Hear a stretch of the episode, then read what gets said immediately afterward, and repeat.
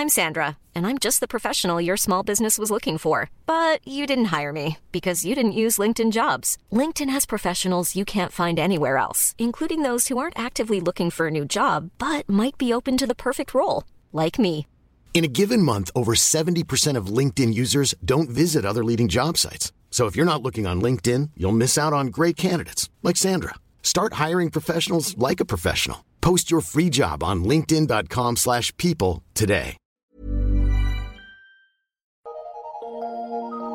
Eu sou Mário Persona e essas são as respostas que eu dei aos que me perguntaram sobre a Bíblia. Você escreveu e sua dúvida é sobre o que seria cativo e cativeiro. As passagens cativo e cativeiro da passagem, as palavras cativo e cativeiro da passagem de Efésios 4:8. Por isso diz, por isso diz, subindo ao alto levou o cativo ou cativeiro. É preciso entender que a obra de Cristo é completa, porém ela pode se manifestar em etapas. É o caso do crente, que posicionalmente é visto como ressuscitado já e assentado já com Cristo nos lugares celestiais. Porém, condicionalmente, ainda está aqui na terra, nesse corpo. Efésios 2,6 e nos ressuscitou juntamente com Ele, Cristo nos ressuscitou juntamente com Ele, e nos fez assentar nos lugares celestiais em Cristo Jesus. Essa é a posição que o crente tem. Mas a condição do crente é ainda na terra. Sobre o fato de o Senhor ter levado cativo o cativeiro, ele fez isso em Mateus 19, 29, quando diz o seguinte: Ou como pode alguém entrar em casa do homem valente e furtar os seus bens, se primeiro não maniatar o valente, saqueando então a sua casa? Ao vir ao, mundo, quando veio ao mundo, Jesus amarrou Satanás, isto é, limitou o seu poder sobre o homem. Sempre que, ele, que, que o Senhor encontrava um possesso, ele o libertava, mostrando o seu poder e superioridade sobre Satanás e os seus agentes.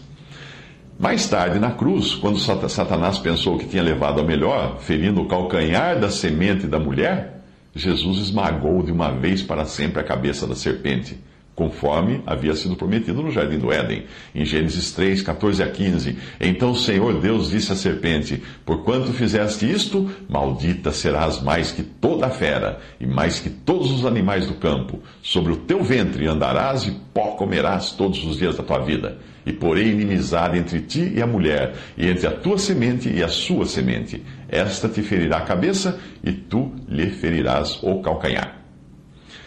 Cristo venceu assim completamente o inimigo, libertando também os que ele, inimigo, Satanás, tinha feito prisioneiros.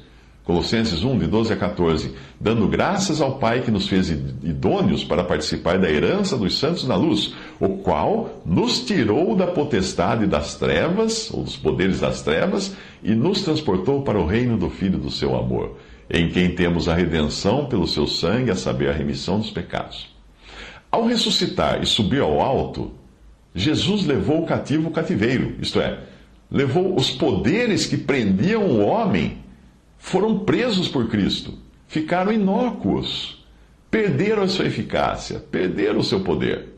Hebreus 2, 14 a 15. E visto como os filhos participam da carne e do sangue, também ele participou das mesmas coisas, para que pela morte aniquilasse o que tinha o império da morte, isto é, o diabo e livrasse todos os que com medo da morte estavam por toda a vida sujeitos à servidão. Finalmente, apesar de tudo isso já estar lavrado, assegurado e sacramentado, Satanás em pessoa ainda não está acorrentado. Mas isso vai acontecer no milênio. Em Apocalipse 20, de 1 a 3. E vi descer do céu um anjo que tinha a chave do abismo e uma grande cadeia na sua mão. Ele prendeu o dragão, a antiga serpente, que é o diabo e Satanás, e amarrou-o por mil anos, e lançou-o no abismo, e ali o encerrou. E após e, e pôs um selo sobre ele, para que não mais engane as nações até que os mil anos se acabem. E depois importa que seja solto por um pouco de tempo. O último episódio será a condenação eterna do diabo, em Apocalipse 20, 10. E o diabo que os enganava foi lançado no lago de fogo e enxofre, onde está a besta e o falso profeta. E de dia e de noite serão atormentados para todo sempre. Fica mais fácil visualizar essa sequência de coisas quando nós vemos aqueles, aqueles documentários na África em que o cientista dispara um dardo contra o rinoceronte. o rinoceronte. Uh, o rinoceronte continua correndo. Depois ele passa a caminhar só. Então ele começa a cambalear, a balançar, e aí ele desaba no chão. A partir do momento em que o dardo com o anestésico penetrou no couro do animal, o cientista já sabia que tudo estava determinado. Era apenas uma questão de tempo para que cada etapa do efeito da droga se tornasse visível. Mas o tombo já estava resolvido lá atrás, quando a agulha espetou o rinoceronte. E tudo estava resolvido também na cruz, quando Cristo venceu Satanás.